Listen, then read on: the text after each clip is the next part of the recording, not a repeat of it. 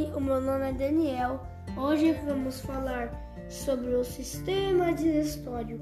O sistema digestório é composto pelos órgãos boca, faringe, esôfago, estômago, intestino delgado, intestino grosso e ânus. Vamos falar sobre o intestino delgado e o grosso.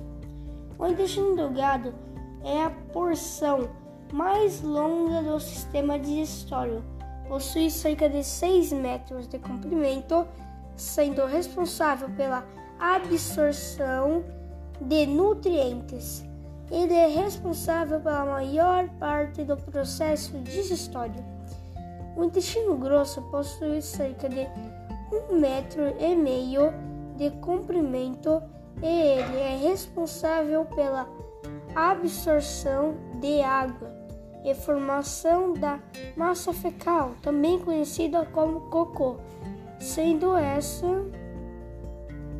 essa máscara fecal eliminada pelo ânus. Enfim, espero ter ajudado você sobre a parte final do sistema digestório. Até logo!